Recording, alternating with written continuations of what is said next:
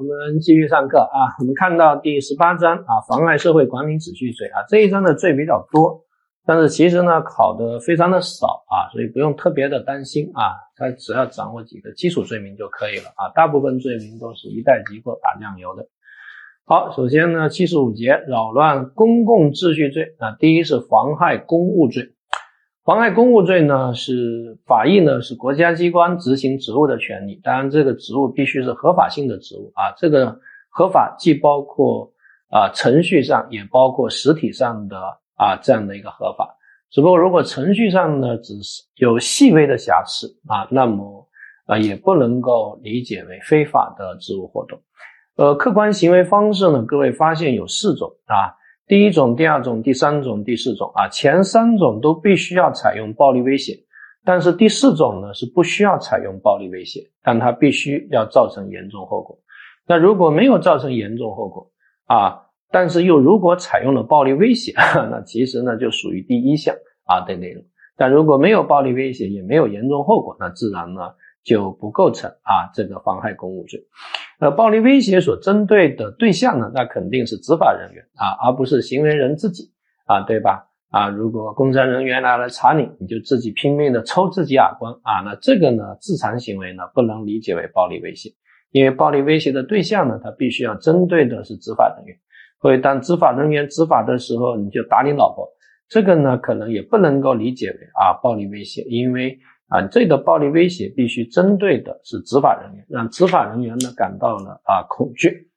呃，本罪的主观罪责呢，它是故意犯罪啊，必须要明知道有关人员在执行公务。那如果不知道对方在执行公务，比如说便衣警察啊，你以为便衣警察呢啊是坏人，那么我们之前讲过，那就属于假想防卫啊。呃，想象竞合问题啊，如果在妨碍公务过程中啊又实施了其他犯罪，故意伤害。啊，或者啊，故意杀人，那想象竞合从一重罪。然后特别注意数罪并罚问题，在三个犯罪中，走私、贩卖、运输、制造毒品罪、组织他人偷越国边境罪和运送他人偷越国边境罪，在这三个罪中，如果有妨害公务行为或者有袭警行为，属于这三个罪的加重情节。啊，除此以外，都应该数罪并罚。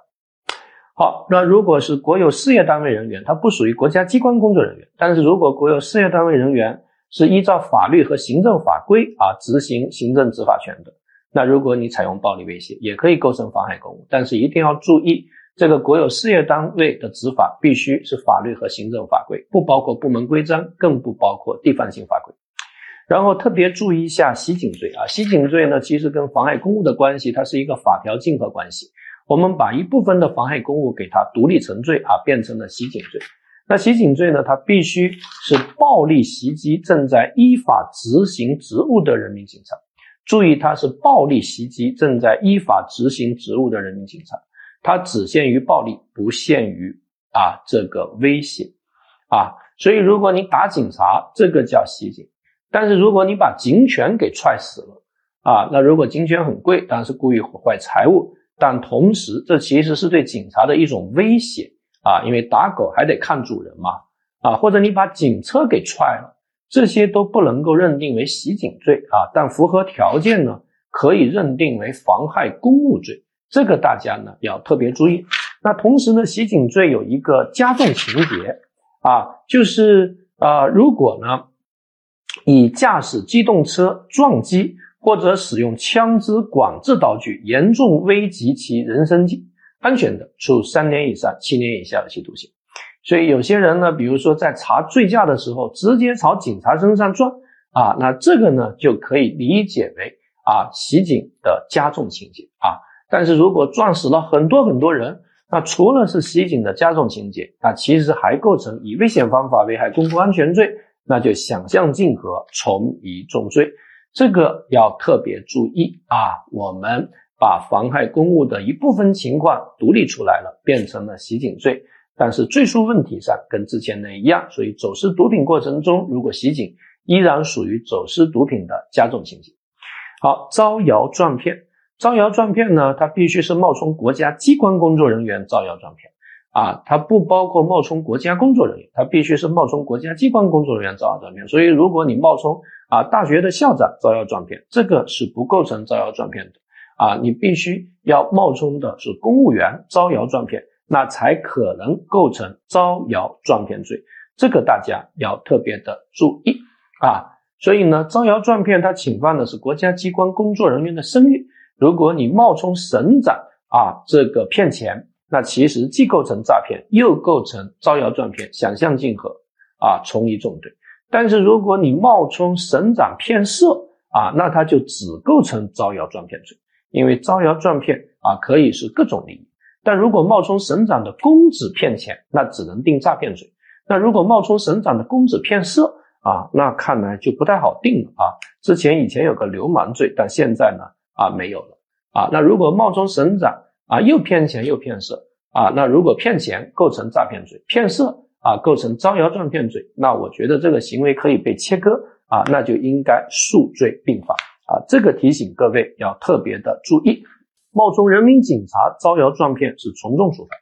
那如果冒充军人招摇撞骗，刑法中有一个独立的犯罪，叫冒充军人招摇撞骗罪啊。比如说有个叫上官的人啊，冒充这个这个啊将军啊，后来有人说谁给你的将军？他说人民给我的将军啊，还征用了一个企业家的一栋房子啊来作为办公地点啊，那这就属于典型的冒充军人啊招摇撞骗罪啊。这个提醒各位要特别注意。那同时大家注意，如果冒充军警人员抢劫。无论是冒充军人还是冒充警察抢劫，那都属于抢劫罪的加重情节啊，这个是不太一样的。好，伪造文书类的犯罪也稍微注意一下啊。我们的文书有公文书有私文书，如果是公文书的话，国家机关的公文证件印章啊，那它是共同对合法买卖都构成犯罪。但是如果是私文书的话，公司、企业、事业单位啊、人民团体，那只有伪造者啊。构成犯罪，但购买者一般不构成犯罪。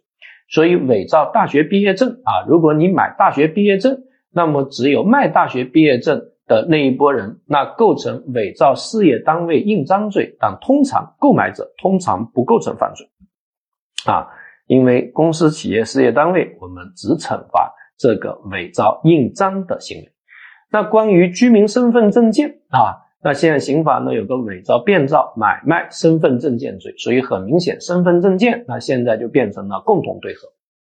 买和卖啊都构成犯罪啊都构成犯罪。这些呢呃考的一般不常见啊，大家呢一过即可啊。那刑法中还有一个使用虚假的身份证件罪啊，注意这个是单独的一个犯罪。好，考试舞弊类犯罪和冒名顶替类犯罪。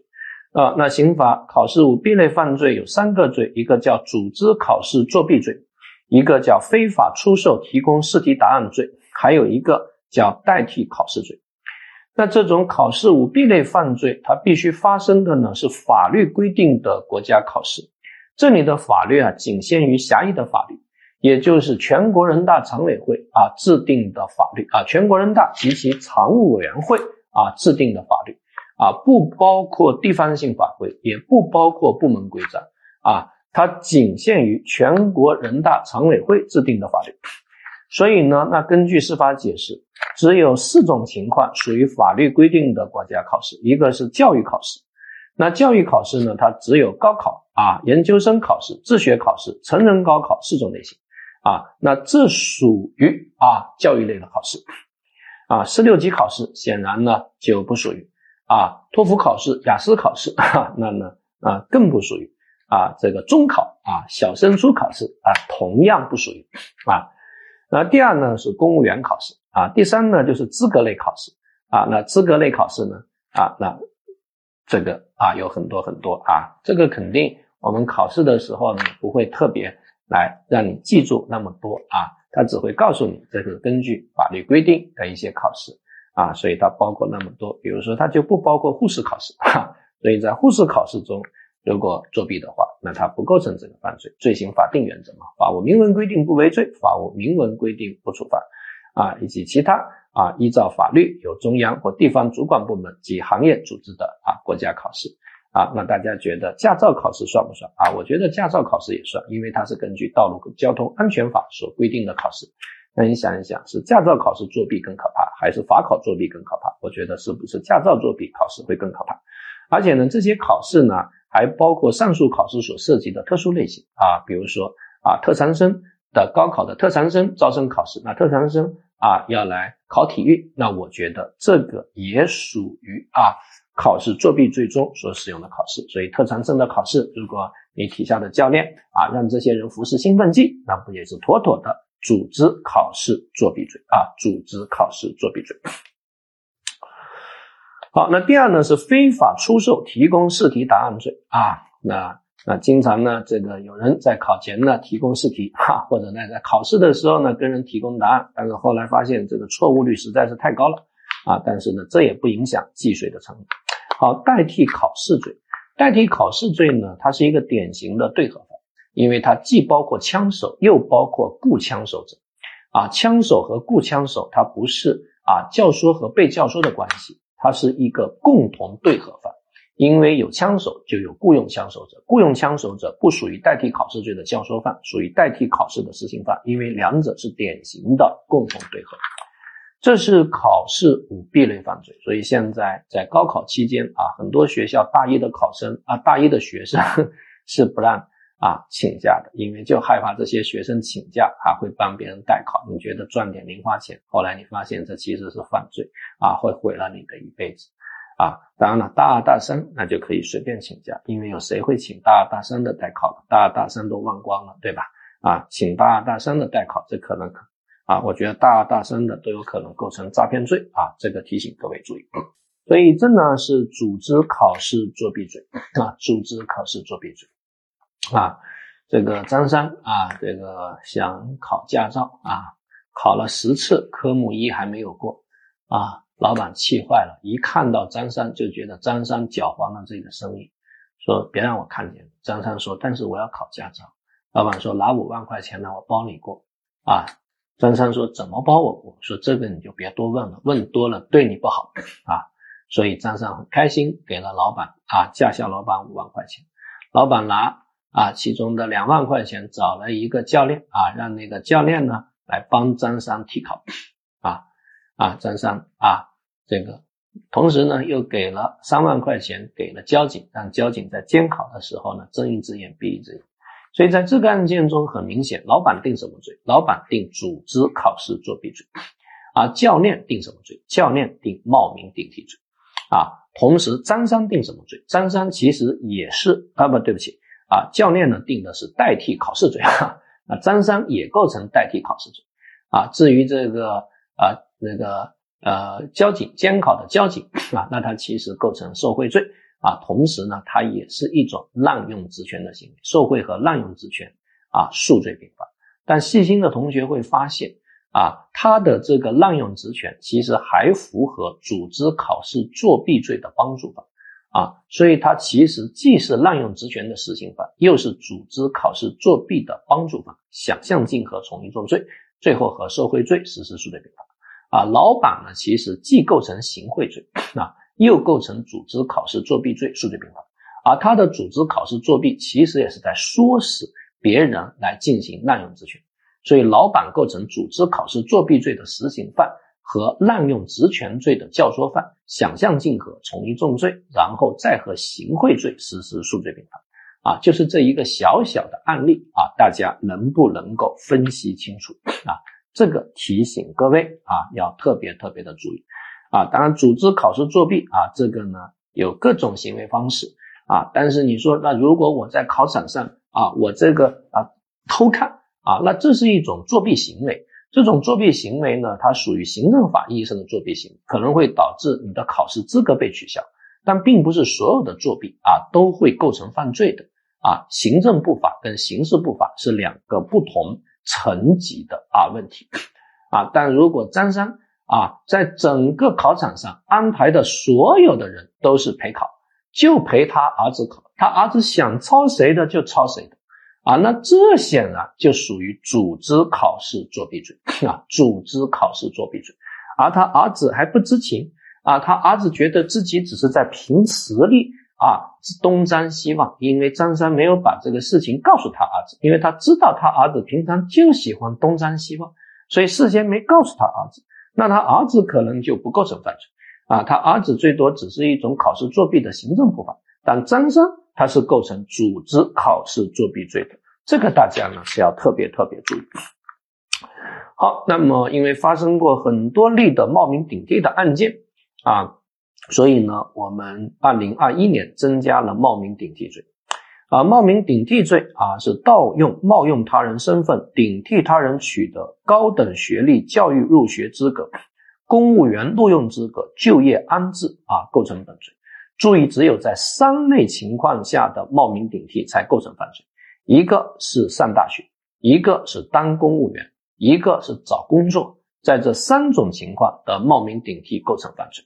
这是二零二一年所规定的新罪。当然，如果你冒他人的名当上了公务员，然后又受贿的，那当然既构成冒名顶替罪，又构成受贿罪，那就要数罪并罚。只不过当前的冒名顶替罪最值得研究的呢，其实还是啊它的追诉时效的问题。那就是冒名顶替它到底是一种状态犯还是继续犯？那这是很值得研究的。为什么说很值得研究？因为有很多冒名顶替行为，其实都发生在二十多年前啊。那你想一想，二十多年前啊，张三呢考上了一个啊二本啊，但是呢张三不想去，李四呢没考上，所以李四呢就跟张三换了一个名字，李四上了二本，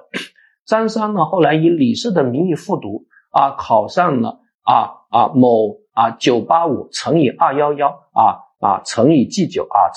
等等等等等，反正考上了很好的学校啊。他们两人其实是互换身份的，但是在二十年前他是不构成冒名顶替罪的啊。那后来张三呢就顶着李四的身份啊，从这个二本院校这个毕业之后啊，非常的刻苦啊，然后又出国深造。那现在呢啊，在一个很好的单位工作。那现在的问题就出现了，因为他一直顶着是李四的身份。而李四一直顶的是张三的身份，那么在二零二一年之后，啊，那这还叫不叫冒名顶替行为？因为在二零二一年通过了这个冒名顶替罪之后，那张三和李四是互换身份的，那显然张三一直是用李四的身份在工作，这个叫不叫啊？用李四的身份顶替他人就业安置待遇？啊，这是很值得研究的一个问题啊！如果你认为他是继续犯啊，那他就可以一直追溯下去，因为行为呈一种继续状态。所以我个人倾向于认为，这可能不是继续犯啊，这可能只是一种状态犯啊。这个啊不法行为其实二十年前就已经发生了啊，它只是这种这个状态一直还是在持续过程中。所以，对于二零二一年之前发生的这种行为，那法律就不能够再追溯了。当然，有兴趣的同学可以去研究研究。我们考试呢，一般不会考那么难，因为只是前海区的题目而已。好，聚众斗殴罪。那么，聚众斗殴罪呢，大家注意啊，它有四种加重情节，而且它打击的呢是首要分子或积极啊参加者。然后，聚众斗殴有一个转化犯，叫聚众斗殴致人重伤死亡的。啊，构成故意伤害或故意杀人，所以如果在聚众斗殴过程中啊，这个首要分子的话啊，那全案的指挥者、组织者的话，那如果手下有一个小弟把人打死了，那这个老大呢，那他其实也构成故意杀人罪，因为他要对全案来承担责任。啊，对全案要承担责任。啊，只要有概括性故意啊就可以了，但是其他的参与者。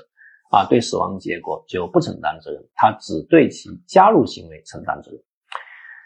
好，那关于聚众犯罪啊，我们之前呢也给大家讲过，有四类聚众犯罪啊。再次提醒各位，首要分子并不一定都是主犯啊，所以我们考了两次聚众斗殴啊，聚众斗殴啊，惩罚的是首要分子和这个啊积极参加者啊，首要分子和积极参加者。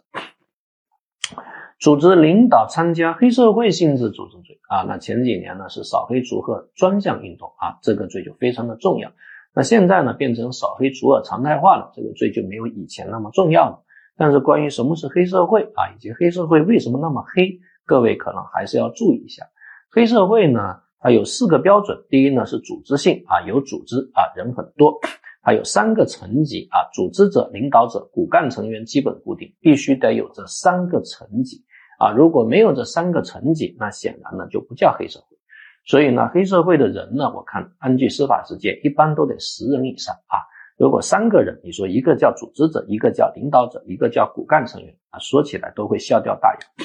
第二呢，就是经济性，有组织的通过违法犯罪活动或其他手段获取经济利益啊，通常所说的以商养黑，以黑护商啊，它有一个循环的过程。只是黑社会的经济性呢，它可以是通过白道，也可以是通过黑道啊，因为它啊可以是违法犯罪活动，也可以是其他手段啊，所以黑社会的它可能啊可能是通过白道为黑道来输血啊。但是这里面各位一定要注意，它必须得有一个以商护黑、以黑护商的这样的啊一个过程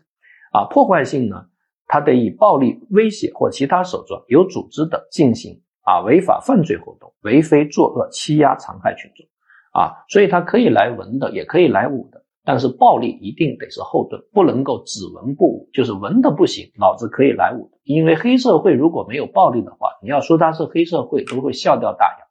啊，所以学界认为呢，黑社会的这个暴力性一般来说至少得有一个重伤，如果连一个重伤都没有，你要说他是黑社会，那确实呢也说不过去啊。当然这是学界的啊观点。第四呢是黑社会最核心的特征就是对抗性啊，它要通过实施违法犯罪活动啊，然后呢称霸一方，在一定区域或行业内形成非法控制或重大影响，严重破坏社会生活秩序。啊，所以呢，他已经黑道来对抗白道了，这是他最本质的特征。但是呢，大家会发现这四个特征其实都比较模糊啊，都不太好把握。那因此呢，他要做一种全面性的解读啊。关于黑社会的对抗性啊，最早的司法解释认为呢，那这个对抗性呢，它一定要有黑保护伞，就是要利用国家工作人的包庇。但是这后来就导致，那如果打黑，首先就要打伞。啊，那可能呢就比较麻烦，所以后来呢啊，立法解释和二零二一年刑法修正案八啊，那就把这个啊黑保护伞的必备要素给它删掉了，黑保护伞就不再是必备要素啊，变成了一种选择性要素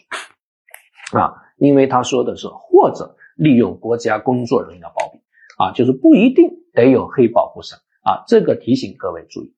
而且无论是在对抗性、破坏性和经济性，法条说的是都是通过违法犯罪活动。那这个违法犯罪活动啊，中间又没有打顿号，那它是违法和犯罪还是违法或犯罪呢？啊，那肯定有多种立场啊，一种是豁然说啊，可以是违法，也可以是犯罪；还有一种是并合说啊，那必须是违法和犯罪。那各位觉得哪种观点啊更合适呢？啊，我个人觉得，那这个就要进行体系性解释了。啊，大家翻到一百二十三页，还记得我们之前讲过的犯罪集团？什么叫犯罪集团？三人以上为共同实施犯罪而组成的较为固定的犯罪组织。所以，犯罪集团它必须的目的是为了犯罪，而不是为了违法。所以，黑社会它是法定的犯罪集团。因此，这里的违法犯罪必须要理解为并合说，也就是说是以犯罪为中心的啊违法犯罪。如果连犯罪都没有，搞了一些违法行为，那无论如何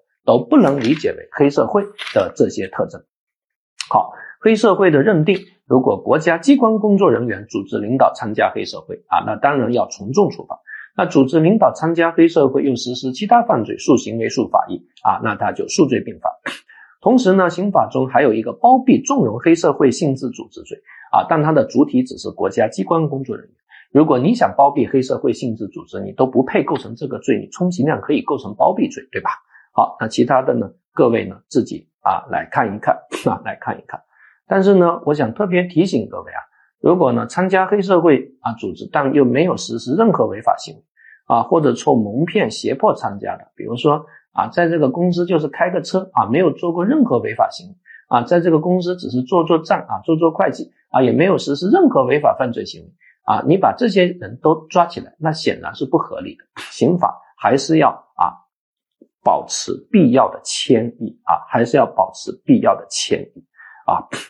好，赌博罪，赌博罪呢，各位要注意，我们有一个赌博罪啊，也有一个开设赌场罪啊，还有一个组织参与国境外赌博罪。所以，赌博跟开设赌场啊是两种不同的犯罪行为啊。那么刑法为什么要打击赌博？因为赌博其实是一种自损行为，但是这种自损行为呢，其实会导致自己呢受到他人的剥削啊，而且更为严重的是啊，赌博呢它可能会衍生其他犯罪行为啊，因为一个人如果陷入到赌博的恶习，他可能啊会为了赌博啊实施其他的一些犯罪行为，他可能会危及法益，所以这里的赌博它必须是聚众赌博。或者以赌博为业，就是我们通常所说的赌棍啊，以赌博当成了他的职业。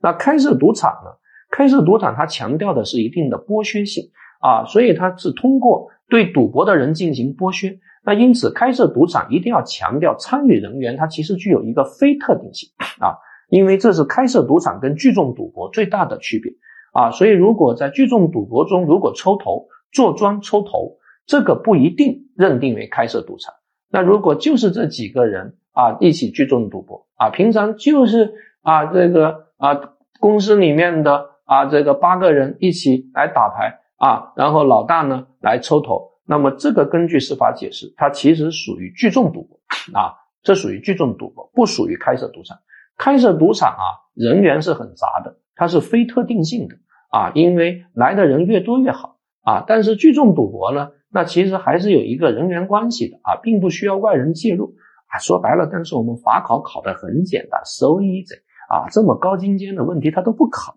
啊。好，那么其他的呢，各位呢就自己看一下啊。那如果不以盈利为目的进行带有少量啊财务输赢的娱乐活动，以及提供棋牌室等娱乐场所，只收取正常的场所或服务费用，那是不以赌博论处的啊，因为。要考虑到社会相当性啊，很多人回家过年，那不都会打牌吗？啊，然后你说啊，你姥姥给你提供了一个牌局来打，把你姥姥给抓了，说姥姥属于聚众赌博，等于组织赌博啊，所以开设赌场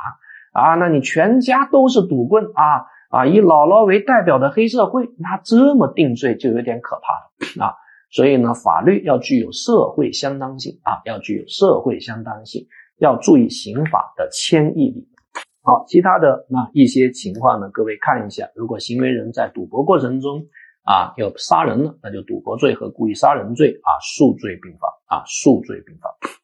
然后各位可能还需要特别注意啊，我们增加了一个新罪，就是组织参与国境外赌博罪啊，组织参与国境外赌博罪。他现在不再把它理解为开设赌场罪的行为方式。它变成了和开设赌场罪并驾齐驱的啊一个新罪，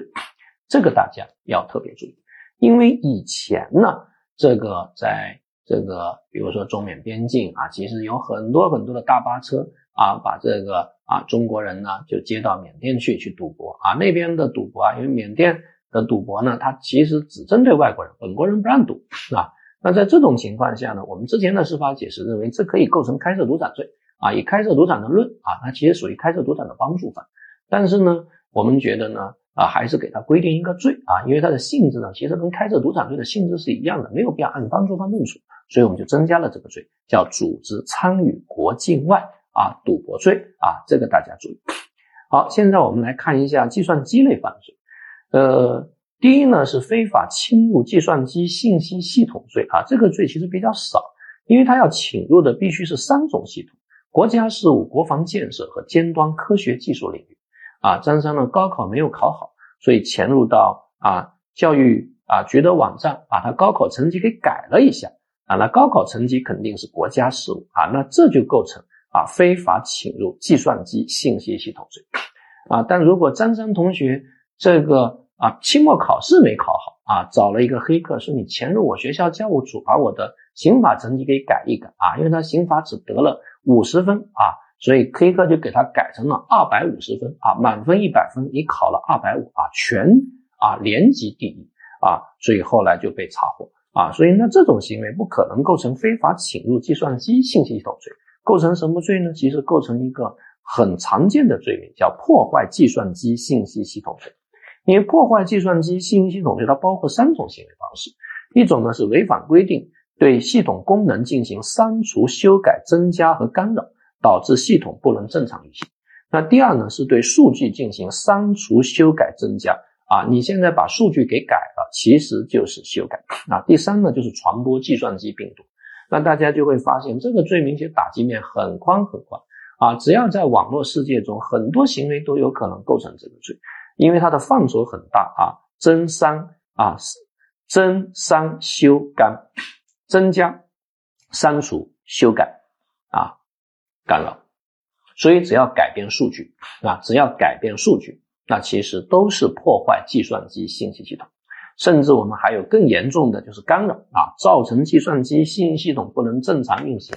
啊。像有这种啊打卡软件啊，你到了公司才能打卡啊，结果就有人开发了啊，你不需要到公司也能去打卡啊，这其实就属于干扰，造成计算机信息系统不能正常运行啊。那后来就定了破坏计算机信息系统罪。啊，还有这个啊，抢票软件，对吧？啊，你正常的渠道你买不着票，但是你通过抢票啊，或者这个医院的挂号啊，那其实都是造成啊这个计算机信息系统不能正常运行。那有的地方就给他定破坏计算机信息系统罪啊。说白了，如果这个罪啊不加啊限制的话，那几乎大量的行为都有可能会认定为破坏。计算机信息系统罪，所以还是要遵循刑法迁移啊。最高人民法院的指导案，呃，最高人民检察院的指导案例就讲了几种情况，一个是域名劫持行为啊，你输入了啊这个啊 B 站啊，啪，结果就跳到了另外一个网站，那这个叫域名劫持行为啊，这个叫破坏计算机信息系统罪。还有第二种情况。冒用购物网站买家身份进入网站内部评价系统啊，修改差评啊，认为这属于改变数据，定为破坏计算机信息系统罪啊。第三，通过远程锁定他人的手机，让手机不能正常使用。现在手机它跟计算机没区别啊，也可以认定为破坏计算机信息系统罪。所以这个罪啊，打击面是很宽的。好，第三是拒不履行信息网络安全管理义务罪，这其实主要是针对平台的责任啊。那如果网络服务商啊提供者不履行法律、行政法规所规定的安全管理义务，经监管部门责令采取改正措施啊拒不改正，那如果有下列四种行为方式，那就可以构成犯罪。所以这个罪属于一个纯典型的纯正的不作为犯啊。它的主体是网络服务的提供者，而这个网络服务的提供者呢，那是非常非常宽泛的啊！大家可以发现，司法解释说了三种情况啊，自己呢去看一看，有很多很多的啊，这个网站似乎都可以解释为网络服务提供者，但是呢，他为了限缩这个罪的适用，所以必须要监管部门责令采取改正措施。如果责令你采取改正措施之后，你依然不改正，最后出现了这些严重的后果啊，导致违法信息大量传播，或者用户信息泄露啊，或者导致刑事案件的证据灭失啊，那就有可能构成犯罪。然后还有两个啊超级大的罪名，一个叫非法利用信息网络罪。一个叫帮助信息网络犯罪活动罪啊，前者是非信罪，后者是帮信罪，简称现在被广泛的使用。非法利用信息网络罪，它其实是把网络犯罪的预备行为给独立成罪啊，所以它是一种非实行行为的实行化。你看，在这里面设立用于实施诈骗、传授犯罪方法的网站或通讯群组啊。所以，像很多人啊，专门发那种诈骗的短信，只要发这个短信，其实就已经构成了诈骗的预备行为。这个预备行为其实就已经被独立成罪，叫非法利用信息网络罪。啊，第二呢是发布有关制作、销售毒品、枪支、淫秽物品啊的等违禁物品的违法犯罪信息。那第三是为实施诈骗等违法犯罪活动啊发布信息。所以，根据司法解释的规定啊，利用信息网络提供信息的链接、截屏、二维码、访问账号、密码等指引服务内容，均属于此处的发布信息。就像我们之前所说的啊，付款链接案啊，你把付款的二维码改了啊，换成你自己的二维码啊，我们说这构成诈骗罪。如果骗了钱，其实没有骗到钱，你就贴这个二维码的行为本身啊，我们现在就认为可以直接定什么？可以直接定非法利用信息网络罪。所以这个罪名啊，打击面是非常非常之宽的，那就一定要做必要的限缩啊，因为法条说的是什么？设立用于巴拉巴拉违法犯罪信息。发布啊什么什么违法犯罪信息，那违法犯罪指的是违法或犯罪还是违法和犯罪呢？那哪个打击面宽？肯定是违法或犯罪打击面宽。但是如果是违法或犯罪啊，那那就很可怕了。那也就是说，一切的违法行为只要发布在网上啊，那它都构成犯罪啊。比如说有人有代吵架服务啊，吵架它不一定是犯罪。啊，但是侮辱他可能是违法，他违反治安管理处罚法啊，骂人啊，因为我吵不过，我找一个啊能吵架吵赢的啊，那网上它是有收费服务的啊，不同的家乡话啊，它的服务类别是不一样的啊，比如说湖南话啊，那可能加一等啊，重庆话啊，据说就不接单，因为吵不赢啊，那你这种吵架网站，那似乎就构成非法利用信息网络罪。啊，我们认为，那就要对违法犯罪进行一定的线索，因为这是预备行为的实行化，它是犯罪预备行为的实行化，所以这里的违法犯罪啊，一定要限缩为某个犯罪的预备啊。如果你不符合某个犯罪的预备啊，那就不能理解为违法犯罪。所以司法解释说啥呢？这里的违法犯罪指的是犯罪行为和属于刑法分则规定的行为类型。但尚未构成犯罪的啊违法行为啊，那你比如说啊，在网上发这个招嫖信息啊，卖淫女发招嫖信息，那么卖淫嫖娼肯定是违法的啊。但是卖淫女发的招嫖信息，因为卖淫本身不是犯罪啊，卖淫本身只是违法，所以这就不能成立这个罪。但是如果拉皮条的啊，在酒店旁边放那种小卡片。那他其实属于介绍卖淫的犯罪啊，因为介绍卖淫呢是把嫖客和性工作者撮合在一起，所以如果这个发小卡片的，然后在这个微信群主发小卡片，因为介绍卖淫是犯罪行为，所以你介绍卖淫发那个啊这个啊这个小小广告，那其实属于介绍卖淫的犯罪预备，那现在在网络上就可以认定为非法利用信息网络罪。啊，我这个呢提醒各位啊，要特别注意啊。你像还有很多网站提供偷情服务，那提供偷情服务的网站属不属于非法利用信息网络罪？这里的第一个问题，偷情违不违法？啊，很多同学说偷情不违法啊，看来你法律白学了。我们认为偷情可能还是违法的啊，尤其是啊你结了婚又偷情，那他违反的是婚姻法啊。但是你说这就构成非法利用信息网络罪了吗？那这可能是不构成的啊，除非你搞了一个网站，专门为人提供重婚啊的这样一个预备行为啊，就是你的偷情必须是重婚了啊，那么在这种情况下才构成啊啊，这个大家要特别注意。好，帮信罪，帮信罪呢其实是网络犯罪帮助行为被独立成罪了啊，所以它的打击面很广很广。啊，尤其呢，有一些大学生啊，把自己的四件套啊，把自己的微信号、手机号啊给卖掉了啊，或者出租，那就很有可能啊构成这个罪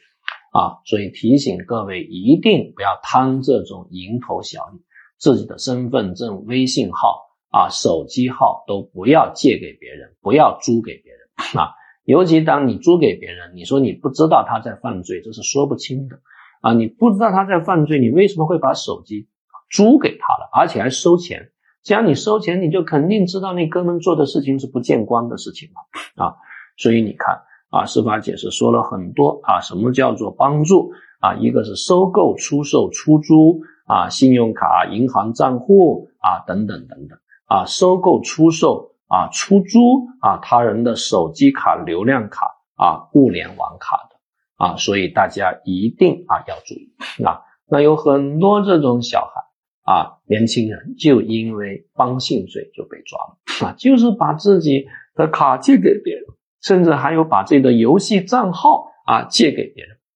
啊帮别人来过一过账啊。但是你借给别人，你还收钱啊？那你收钱，你就很难说你主观上没有明知啊，就定了一个帮信罪。只不过各位注意，构成帮信罪呢，它并没有排除总则条款针对某个个罪的适用。我们之前讲过啊，你呢为这个开设赌场者提供网络支持，既构成帮助信息网络犯罪活动罪，其次又构成开设赌场的帮助犯，也就是从犯，想象竞合，从一重罪。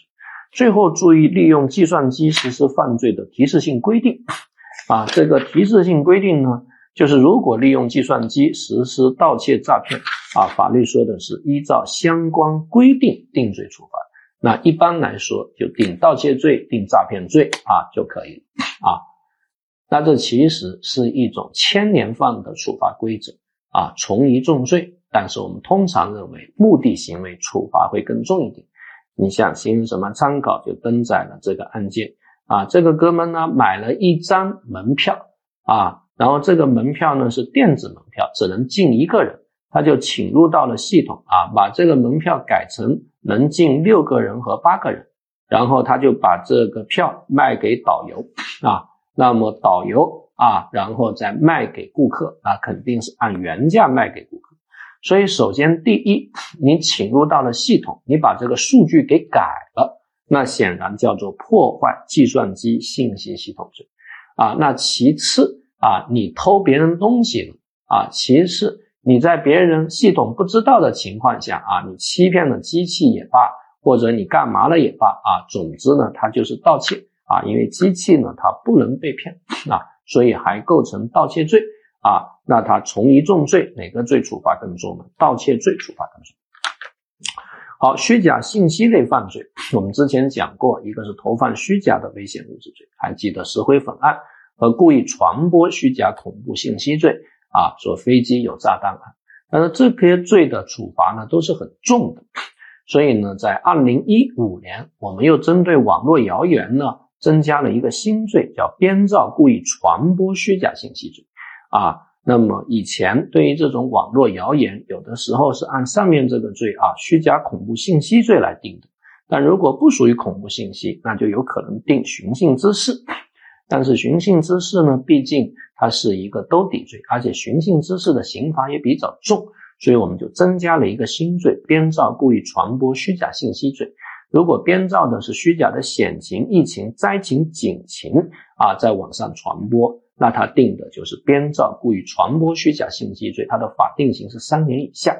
啊，寻衅滋事呢是五年以下，所以这导致二零一三年啊关于网络诽谤的司法解释，寻衅滋事的司法解释，认为在网上造谣可以构成寻衅滋事罪的那个司法解释的规定，其实就通过刑法修正案九的形式给部分予以修改了，因为现在有独立的犯罪了。啊，所以你在网上说，哎呀，某地啊爆发了一个疫情，某地爆发了一个警情，那如果情节特别恶劣的话，应该直接定的是编造故意传播虚假信息罪，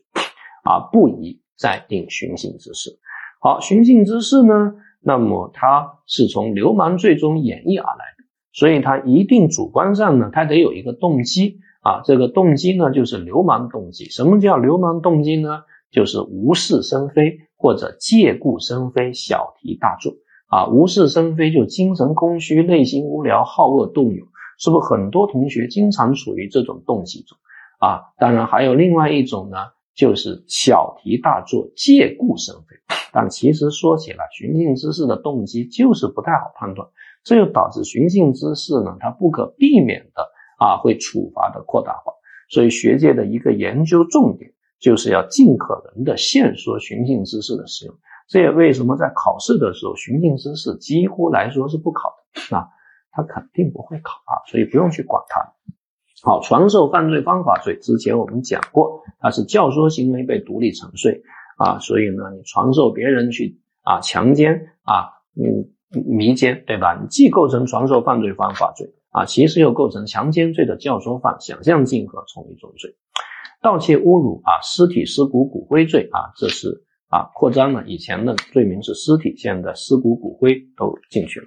好，其他的一些罪名呢，各位呢自己看一下啊。一个高空抛物罪，我们之前给大家讲过，催收非法债务罪，那一定要注意，它催收的是高利放贷等产生的非法债务啊。除了高利放贷，还有一个等，就跟高利放贷呢具有等价值性啊。然后再次提醒各位。如果采取限制人身自由的方法啊，他必须采取是限制人身自由的方法，而不能够采取剥夺人身自由。那如果采取剥夺人身自由的方法来催收高利贷的话，那他就直接定非法拘禁罪啊。非法拘禁罪的最高刑啊，基本刑它也是三年以下，所以这些类型都不能够再定寻衅滋事了